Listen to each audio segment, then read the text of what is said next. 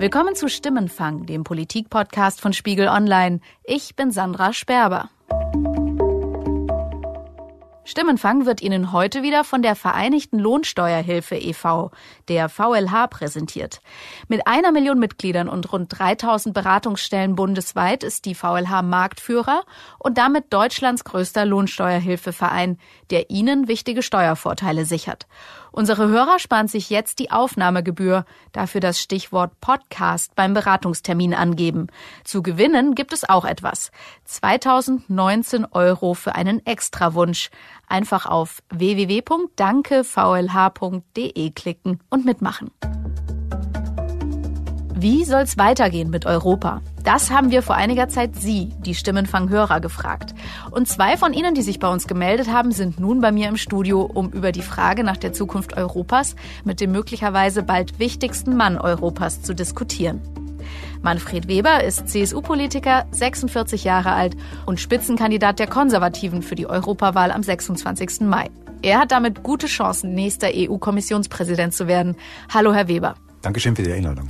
Und wir haben Yannick Dunsing zu Gast. Er ist 22 Jahre alt, studiert Politikwissenschaft in Hannover und er hat uns einen Satz geschrieben, den haben wir von vielen unseren Hörern in ihren Mails so ähnlich gelesen, nämlich ich mache mir Sorgen um Europa und die EU. Hallo, Herr Dunsing. Hallo. Und wir haben Esther Erhardt hier im Studio. Sie ist 29 Jahre alt, arbeitet seit einigen Jahren als Softwaretrainerin in London. Sie erlebt also gerade in England, was passiert und wie das ist, wenn sich die Gegner Europas durchsetzen. Schön, dass auch Sie da sind. Hallo. Hallo. Zum Einstieg würde ich Sie beide, also unsere beiden Hörer gerne bitten, mal ganz kurz in zwei Sätzen vielleicht auf den Punkt zu bringen. Was wünschen Sie sich vom möglicherweise demnächst wichtigsten Mann Europas, vom zukünftigen EU-Kommissionspräsidenten? Also ich wünsche mir eine größere Vision für Europa. Ich merke das ja im Moment gerade selber durch Brexit, wie nationalstaatliche Interessen Europa kaputt machen können. Und ich wünsche mir einen besseren Umgang mit Nationalstaaten wie Ungarn, in Polen oder eben auch in Österreich, die finde ich, versuchen, Europa sich untertan zu machen und Europa für sich auszunutzen, aber nichts zurückzugeben. Und dann wünsche ich mir auch einen besseren Umgang mit uns EU-Bürgern in der UK. Ich finde, da hat die Europäische Union uns sehr zurückgelassen und auch verlassen fast schon. Wie ist es bei Ihnen, Herr Dunsing? Ähm, also ich wünsche mir, dass man Europa mehr positiv in den Vordergrund stellt und dass auch die Erfolge von Europa dargestellt werden und nicht immer nur, ja, dass man sich schimpfen lässt von den Nationalstaaten, die eben auch eher rechte Regierungen haben wie Ungarn oder Österreich.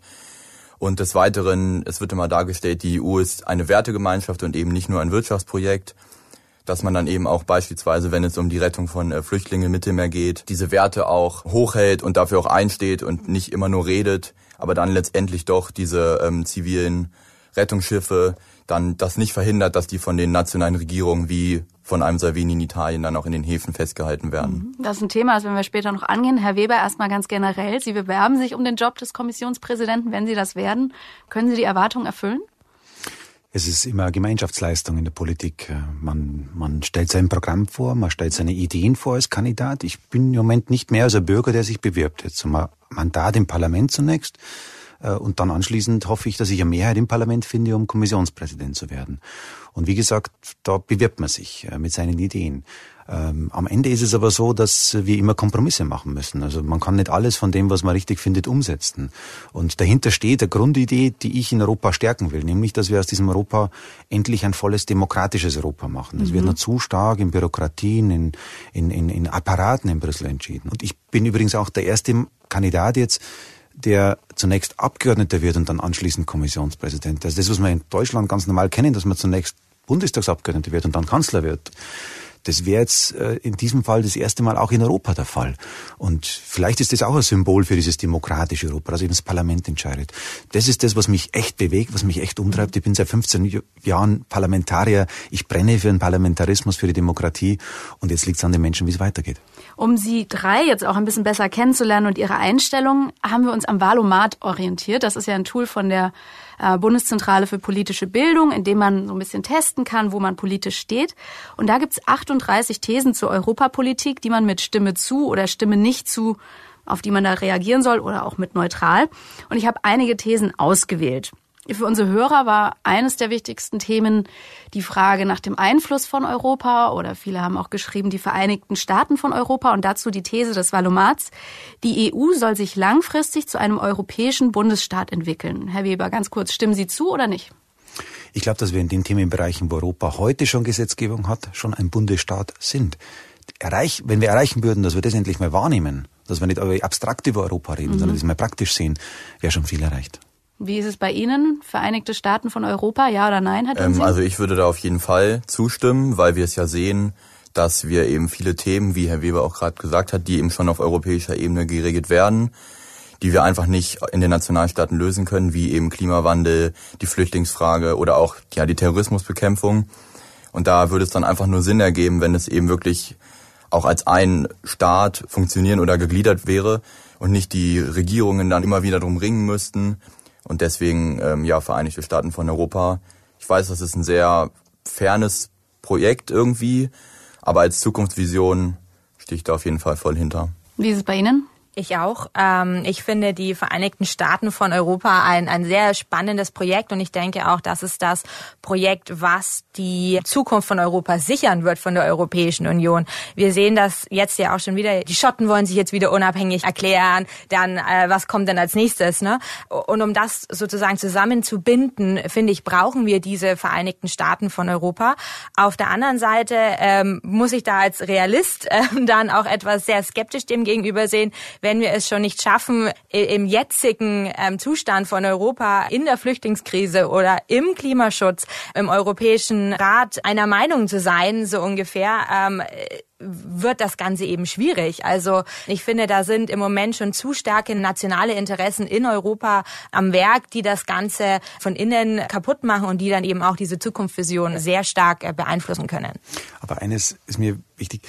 Wir haben heute schon in wesentlichen Bereichen wirklich das, das vereinte Europa.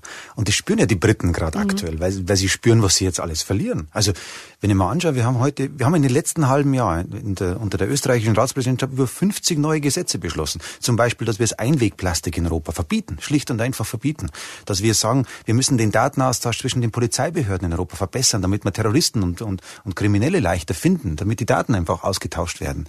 Oder wir haben äh, klare Vorgaben gemacht für die Autoindustrie, dass sie CO2 einspart. Nochmal bis zum Jahr 2030 nochmal fast 40 Prozent CO2-Reduzierung. Und da läuft heute im Alltag von Europa. Denken Sie an die Agrarpolitik. Wir diskutieren die industrielle Landwirtschaft sehr stark. Das sind alles Europagesetze, die in Brüssel und Straßburg gemacht werden. Und deswegen, wir haben in vielen Bereichen unseres Alltags spüren das oft gar nicht. Ich denke an Datenschutzregulierung oder Copyright, jetzt die Internetregulierung. Da wird im Alltag so viel entschieden in Europa, das uns alle betrifft. Und mein Problem ist oft, als aus meiner Arbeit auch als Abgeordneter bisher, dass das viel zu wenig wahrgenommen wird, viel zu wenig mhm. diskutiert wird lebendig. Äh, wir schauen alle nur noch auf unsere nationalen Hauptstädte und nehmen zu wenig wahr, dass heute Europa schon den Rahmen für uns im Alltag setzt. Und das wäre mir wichtig, das hinzukriegen. Und das Zweite, ganz kurz, die Frage mit Staatlichkeit ist, äh, ist vielleicht ein bisschen theoretisch. Das Wichtigere wäre eigentlich, wie fühle ich mich? Fühle ich mich als Europäer? Und ich sage, ich bin Europäer und ich bin stolz drauf. Es ist ein schöner Kontinent. Es ist reich, Europäer zu sein, mit der Vielfalt, Kreativität, die wir haben auf dem Kontinent. Und wenn das viel mehr Menschen sagen könnten, neben der regionalen Verankerung, ich bin zum Beispiel Bayer, äh, neben der deutschen Verankerung, das ist meine, mein Volk, meine, meine Nation, bin ich überzeugter Europäer und liebe diesen Kontinent. Und wenn das mehr Menschen sagen könnten, dass man da normal ist, normal sagt, ich bin Europäer, dann wäre schon viel erreicht. Das ist eine Gefühlssache. Gleichzeitig steht ja im Programm der Konservativen auch stark starke Nationalstaaten und es gibt ja durchaus auch Entscheidungen. Im Wahlomat ist mir zum Beispiel das Thema gleichgeschlechtliche Ehe aufgefallen, wo Sie sagen, das überlassen wir den Nationalstaaten. Also doch Verantwortung bei den Nationalstaaten lassen. Warum sind Sie da nicht mutiger, Herr Weber? Es geht nicht um mutig oder nicht mutig. Es geht um die Frage, dass die Bürger über, erwarten, dass wir dort entscheiden, Themen entscheiden, wo sie möglichst nah am Bürger dran sind. Also wenn der Bürgermeister Sachen entscheiden kann, soll er es vor Ort entscheiden. Wenn das nicht klappt, dann Land, dann Bund und erst wenn es gar nicht anders geht, soll das Europa entscheiden. Und da gibt es eine Fülle von Themenfeldern, wo ich sogar sagen würde, da hat sich Europa im Alltag sogar zu weit ins Detail eingemischt. Ich erlebe in meinem Alltag oft, dass Bürokratie und die Auflagen und so weiter einfach auch manche Menschen ärgert und mhm. nervt mhm. gegenüber Europa. Und da muss Europa auch manchmal ein bisschen Luft lassen, weil Finnland und Portugal einfach so unterschiedlich sind. Also für einen großen Rahmen Europa, aber in vielen Bereichen auch Respekt gegenüber der nationalen und auch regionalen Ebene, bei uns die Bundesländer in Deutschland. Wir haben auch hier am Bundestag, der gewählt ist, wo es Abgeordnete gibt, die ein Mandat haben, die können gut über die Frage von Familienrecht entscheiden. Das muss nicht alles europaweit geregelt sein. Ja, aber auf der anderen Seite überlassen Sie ähm, den Nationalstaaten aber auch bestimmte Sachen, die europäisch geregelt werden müssten. Also mir fallen da jetzt zwei Themen ganz von Anfang an. Also eins, was mich persönlich betrifft, das ist die Regelung, was passiert mit den EU-Staatsbürgern in der UK, ähm, gegen was passiert gegen die UK-Staatsbürger in der EU. Das wird nicht auf Europaweite entschieden, sondern ähm, das wird auf nationaler Ebene entschieden oder dann eben sogar auf Bundesstaatebene, was ja dann immer so als das große EU-Projekt der Brexit betont wird, äh, tut mir leid. Also das finde ich extrem fahrlässig, das Schicksal von fünf Millionen Bürgern den individuellen Staaten zu überlassen. Genau das Gleiche finde ich, da gehen wir jetzt ein bisschen mehr in die Wirtschaft, zu sagen, wir haben nicht das gleiche Steuerrecht in der Europäischen Union. Wenn wir uns als Vereinigung sehen, als Wirtschaftsvereinigung, als Sozialvereinigung und dann haben wir innerhalb der EU ähm, bestimmte Steueroasen, ich, also das, da ist ja dann auch nichts mehr gerecht. Da fehlt mir dann ein bisschen die Weitsicht zu sagen, was muss auf europäischer Ebene verhandelt werden, was auf ähm, staatlicher oder dann eben in Deutschland auf der bundesstaatlichen Ebene. Da fehlt es mir dann schon ein bisschen. Würden Sie ja. das anpacken, zum Beispiel Steueroasen ja. in der EU? Also zunächst, weil wir hier Gelegenheit haben, etwas tiefer zu mhm. argumentieren mhm. und zu reflektieren. Äh, wir haben ja in Deutschland auch eine Situation, dass wir ein föderaler Staat sind. Viele Menschen, die zwischen Berlin und München äh, pendeln und leben, ärgern sich über die Schulsituation, ja. dass in Berlin das anders geregelt ist wie in München. Ja. Aber ich bin trotzdem der Meinung, dass ein föderaler Staat auch gut ist, dass auch Bildungswettbewerb, wer hat ein gutes Schulsystem, wer entwickelt sich das, wie entwickelt sich das, dass es gut ist. Ich will keinen Zentralismus. Ich will nicht alles gleich machen in Europa. Ich bin überzeugter Europäer. Aber ich glaube auch, dass Europa dadurch stark ist, indem wir auch Wettbewerb haben, indem wir auch Wettbewerb um kluge Ideen haben, wie wir beispielsweise Kinder erzieht und wie man Schulen organisiert, mhm. da soll es auch Best Praxis geben, da soll es auch Kreativität geben. Also man muss klug überlegen, wirklich, welche Themen in Brüssel entschieden werden, in Europa, welche national und lokal. Und da, da gibt's im Alltag immer Streit. Das eigentliche Zukunftsprojekt aus meiner Sicht, wo wir deutlich stärkeres Europa brauchen, ist die Außenpolitik. Da sind wir schwach. Und bei den beiden Punkten, die Sie angesprochen haben, also bei, beim Brexit, ich bin Parlamentarier und deswegen ziehe ich mir den Schuh nicht an, weil wir nämlich als Europäisches Parlament echt brutal gekämpft haben für die Initiative, die es auch gibt, ja. dass die Bürgerrechte respektiert werden. Die Rechte, die heute EU-Bürger in Großbritannien haben, dürfen nicht aberkannt werden. Und da haben wir dafür gekämpft und das ist auch im Austrittsvertrag jetzt äh, geregelt. Wenn da gibt's, er da wird. gibt's, wenn er denn, ja, aber das liegt eben nicht in unserer Hand. Das kann ich Ihnen nicht versprechen. Da müssen wir die britischen Kollegen fragen. Aber wir wollen das. Und dass der Brexit eine Riesentragödie ist und dass das Schaden verursacht, das ist leider so. Das haben aber die Briten nicht so entschieden und deswegen müssen wir es leider auch respektieren. Und das Zweite, ich bin beim Steuerbereich der Meinung, dass, dass es im Grundsatz schon Wettbewerb bleiben soll. Ich will nicht alles vereinheitlichen, aber die Schlupflöcher müssen gestopft werden. Da sind wir uns einig. Ja, aber wenn Sie sagen, Sie wollen das nicht vereinheitlichen, was ich ja auch verstehen kann, aber auf der anderen Seite ist es ja dann so, dass wir von der EU Subventionen an Staaten ausbezahlen, ja, und die werden ja durch Steuern mitfinanziert. Und dann kann es doch nicht sein, dass da ein Land, das einen höheren Steuersatz hat, mehr in diesen Pot mit einbezahlt wie ein anderes, obwohl jetzt zum Beispiel das Bruttoinlandsprodukt ähnlich ist. Und ich finde, da ist schon eine große, eine große Ungleichheit in Europa mit dabei. Und äh, die größte ist sicher die Tatsache, dass heute äh, äh die Internetgiganten durchschnittlich einen Steuersatz von um die 10 Prozent haben. Selbstverständlich. Und, und die Handwerker und die der normale Mittelständler um die Mitte 20 Prozent zahlt. Und das ist schlicht nicht akzeptabel. Deswegen brauchen wir in dem Bereich äh, Digital Tax, also europaweite digitale Steuer, die dafür sorgt, dass diese Konzerne endlich einen fairen Anteil zur Finanzierung der Steuern bezahlen. Und ich würde mir wünschen, dass wir das Geld, das wir damit einnehmen, nutzen, um denen, die unter Digitalisierung leiden werden. Es gibt auch Branchen, die große Schwierigkeiten haben, wo Menschen ihren Arbeitsplatz verlieren werden wegen der Digitalisierung, dass wir denen helfen, in die neue Welt rüberzukommen. Das ist die neue Form, die neue Aufgabe von Sozialpolitik auf dem Kontinent. Herr Weber, Sie haben es auch gerade schon angesprochen, dass oft für Dinge, die nicht gut laufen, Sie in Brüssel, die Bürokraten in Brüssel, die EU ähm, ja in die Mangel genommen werden. Und Sie haben es wahrscheinlich auch in Großbritannien beim Brexit oft genug erlebt, dass die Leute mit dem Finger auf Europa zeigen. Ähm, dieses Stänkern gegen Europa ist aber ja auch der CSU nicht ganz fremd. 2014 gab es einen Wahlkampf, da hat Horst Seehofer im offiziellen Wahlwerbespot für mehr Regionalität und weniger Einmischung aus Brüssel gekämpft. Und besseres Europa heißt, mehr Regionalität, mehr Bürgerfreundlichkeit und weniger Bürokratie. Ich möchte, dass Europa jetzt, nachdem es jahrzehntelang ein Projekt der politischen Eliten war, dass jetzt Europa ein Projekt der Bürger wird. Und das würde Europa in die Herzen der Menschen bringen. Wie kommt es nun, dass Sie sich quasi ja als der gegenteilige Kandidat verkaufen? Also wie kommt es, dass Sie sich offiziell für ein starkes Europa einsetzen? Woher kommt der Gesinnungswandel? Also ich verkaufe mich nicht, sondern ich äh, bin so, wie ich bin. Ich habe 2014 vor dieser Strategie gewarnt. Mhm. Das ist auch nicht CSU, was wir damals gemacht haben, weil die CSU ist mit Franz Josef Strauß, mit Theo Weigel, äh, dem Gründer des Euros, der den Euro mit dem, mit dem Helmut Kohl eingeführt hat, äh, immer Europapartei gewesen. Sicher also war skeptisch. Das Einzelmeinung von Horst Seehofer und das dem war damals, das war damals mit, Gauweiler? Mit Gauweiler war ein falscher politischer Ansatz. Es war auch nicht meine Partei. Ich habe da auch dagegen gekämpft und ich bin froh, dass ich mich jetzt durchgesetzt habe.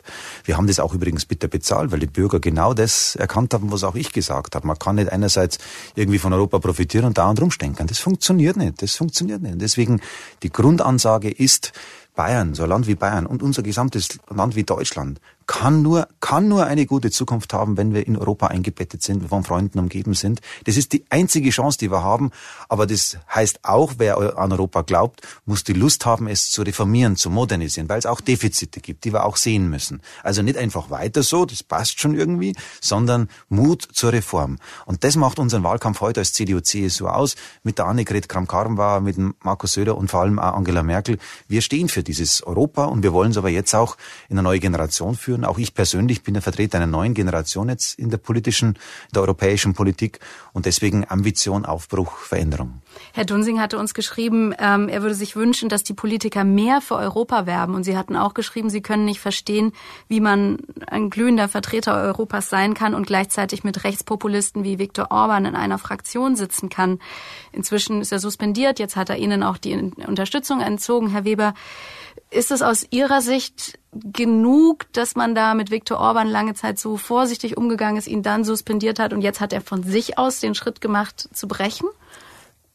Es ist irgendwie ehrlich gesagt ein bisschen scheinheilig, muss ich ehrlich sagen, weil man saß jetzt irgendwie fünf Jahre zusammen in einer Fraktion und ich meine, Herr Orban sagt nicht erst seit einem halben Jahr, also er schimpft nicht erst seit einem halben Jahr auf die EU, sondern ja eigentlich schon sein ganzes politisches Wirken irgendwie. Und er ist ja auch nicht erst seit einem Jahr Ministerpräsident in Ungarn. Und aus Ungarn hört man ja wirklich eigentlich, oder aus seiner Regierung hört man ja eigentlich überhaupt nichts pro-europäisches. Mhm. Also wenn man das hört, dann könnte man ja eigentlich, also müsste man eigentlich denken, so der nächste EU-Austritt steht bevor. Also die Ungarn wollen mit großer Mehrheit einfach nur raus aus der EU. Und deswegen, ja, finde ich, mit solchen Staaten oder Regierungen vor allen Dingen müsste man viel härter umgehen. Das betrifft auch alle Fraktionen. Gut, Orban ist nun das Beispiel aus ihrer Fraktion und ich finde, da müsste man irgendwie viel härter mit denen umgehen, vielleicht auch der Bevölkerung in Ungarn irgendwie zeigen, wie sehr sie auch profitiert von ähm, EU-Geldern, weil ich meine, Ungarn ist auch einer der größten Empfänger von EU-Geldern und deswegen sollte man dem viel härter und stärker entgegentreten. Und ich finde auch so generell, man bekommt irgendwie relativ wenig mit vom Europawahlkampf. Und ich sag mal, ich als Politikstudent oder auch mit meinen Freunden, wir leben da vielleicht auch so ein bisschen in so einer Blase, dass wir uns eben auch durch, bedingt durch Studium, durch Vorlesungen, Seminare und auch durch privates Interesse sehr viel damit beschäftigen. Aber ich finde insgesamt ist generell die EU nicht sehr präsent in der Bevölkerung oder im Alltag, sondern sie versteckt sich oft und kommt eben immer nur zum Vorschein, wenn es um das Negative geht. Und es müsste einfach viel, viel stärker im Vordergrund präsentiert werden, was uns die EU eigentlich bringt, dass wir eben von Deutschland nach Frankreich fahren, und es gar nicht merken, dass wir über die Grenze gefahren sind oder dass es problemlos möglich ist, ein Auslandssemester in dem Staat zu machen, in dem man irgendwie auch möchte, kann man mhm. fast sagen. Und das sind so Dinge, die, also dass Europa einfach viel präsenter werden muss im, mhm. im Alltag der Menschen. Ich glaube, die Mission haben Sie angenommen, Europa präsenter zu machen. Wie steht's mit Orban? Wieso haben Sie den nicht früher rausgeworfen? Meine Partei, die Europäische Volkspartei, äh, hat vor einem Jahr äh, ein Artikel 7-Verfahren gegen Ungarn äh, unterstützt im Europäischen Parlament. Mit unserer Zustimmung wurde dann die Zweidrittelmehrheit erreicht, mhm. dass wir mit dem härtesten Tool, das wir haben als Europäische Union, gegen den Bruch von Rechtsstaat vorgehen. Weil die beispielsweise die Entscheidungen zur Central European University äh, in Budapest sind inakzeptabel. Die Wissenschaftsfreiheit ist ein Grundprinzip der Europäischen Union. Und deswegen habe ich entschieden für meine Fraktion, wir unterstützen das Rechtsstaatsverfahren, so geht es nicht. Mhm. Und vor ein paar Monaten haben wir dann entschieden, dass äh, Viktor Orban aus der Partei suspendiert wird. Das heißt, alle Mitgliedsrechte verliert. Er kann nicht mehr mitstimmen und er ist nicht mehr mehr eingeladen. Wenn also Angela Merkel und die Staatschefs sich treffen, sitzt Orban bei uns nicht mehr am Tisch. Also er ist nicht mehr mit dabei. Und da haben wir klargestellt, dass wir eine Partei der Werte sind, der, der Überzeugungen sind, für die wir stehen. Ich sage aber ausdrücklich auch dazu, äh, es gibt nicht nur Viktor Orban in Ungarn, es gibt Millionen Menschen dort. Und Ungarn ist eines der proeuropäischsten Länder, wenn man sich die Umfragewerte anschaut. Die Menschen gehören zu Europa. Und deswegen, wir reden ja über ein ganzes Land, nicht nur über einen mhm. Politiker, der einem nicht gefällt. Wir reden über ein ganzes Land. Und deswegen bin ich auch jemand, der sagt, ich möchte trotzdem weiter Brücken bauen. Ich möchte nach Ungarn fahren. Ich möchte reden mit denen. Ich möchte schauen, dass wir es hinkriegen.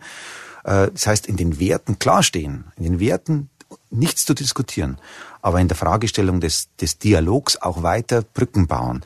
Meine Sorge ist das, dass wir zwischen Ost und West auf diesem Kontinent, weil wenn man es ein bisschen erweitert, haben wir Kaczynski in Polen, wir haben Babiš in der Tschechischen Republik, Fico und seine Partei in der Slowakei, Rumänien und wir haben da große Sorgen, was sich da entwickelt. Und deswegen sage ich dazu, wir müssen schauen, dass wir den Kontinent zusammenhalten. Werte müssen stehen, gibt es keinen Verhandlungsrabatt, aber wir müssen auch in den Dialog gehen mit jedem, der dort gewählt ist, ob er mir jetzt immer passt oder ob er mir nicht passt. Thema Werte. Ich muss zur nächsten These leider kommen, weil wir gar nicht so viel Zeit haben. Noch ein Thema, was auch so ein bisschen die europäischen Werte vielleicht aufgreift. Die Valomat-These, die EU soll private Seenotrettungsinitiativen im Mittelmeer unterstützen.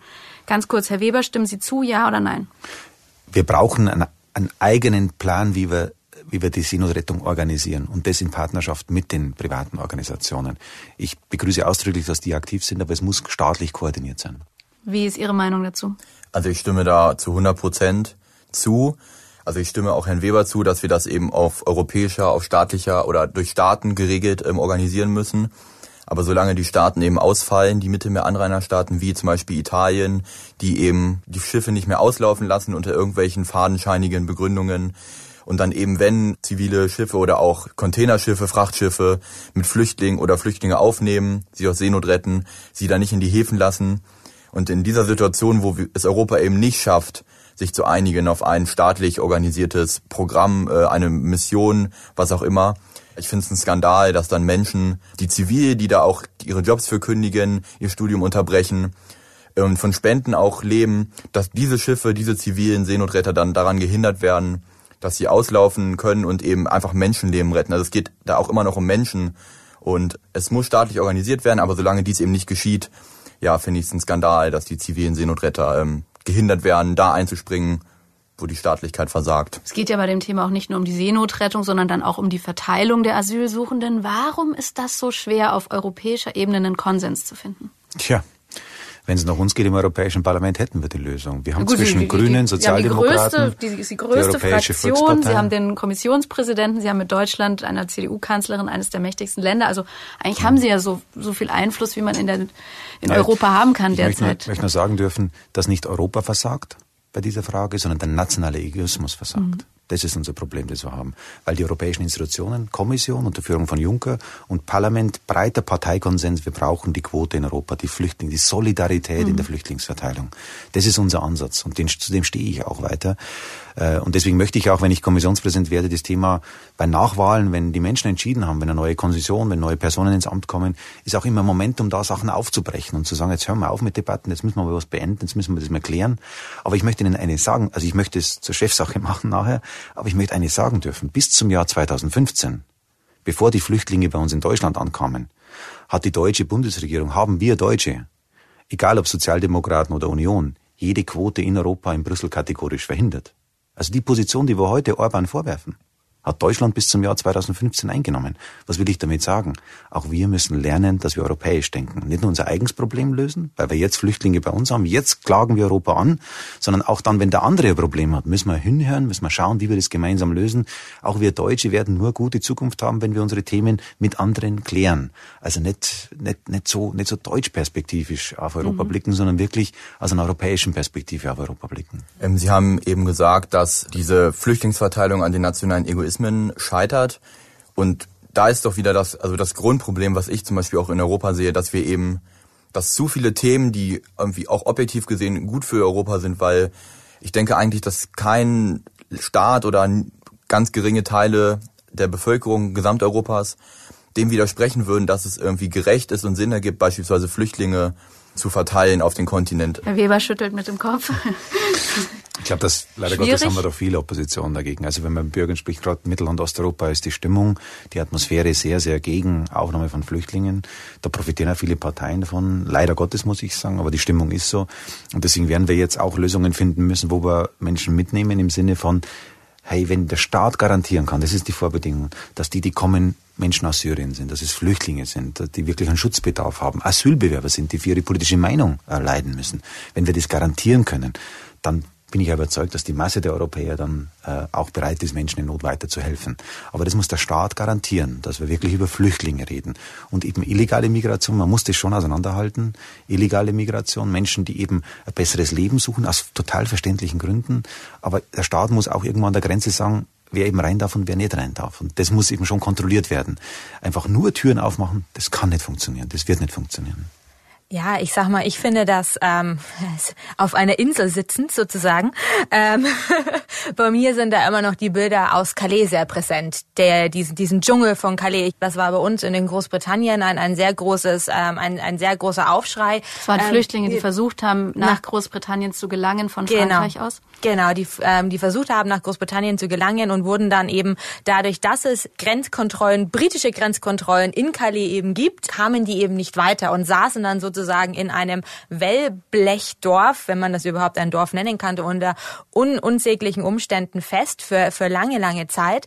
Da hat mir dann auch wieder gefehlt, von der britischen Regierung wie auch von der französischen Regierung wie auch von der EU etwas zu sagen, okay, gut, wie, wie bringen wir diese Menschen unter? Die sind bei uns. Wir brauchen ein Konzept, dass wir ähm, diese Menschen eben äh, nicht nur verteilen, sondern ihnen eben auch eine Zukunft geben. Diese Verteilung oder diese Umverteilung, äh, das klingt immer so extrem analytisch. Ich stimme Ihnen da auch überein, dass illegale Immigration, dass da etwas unterschieden werden muss.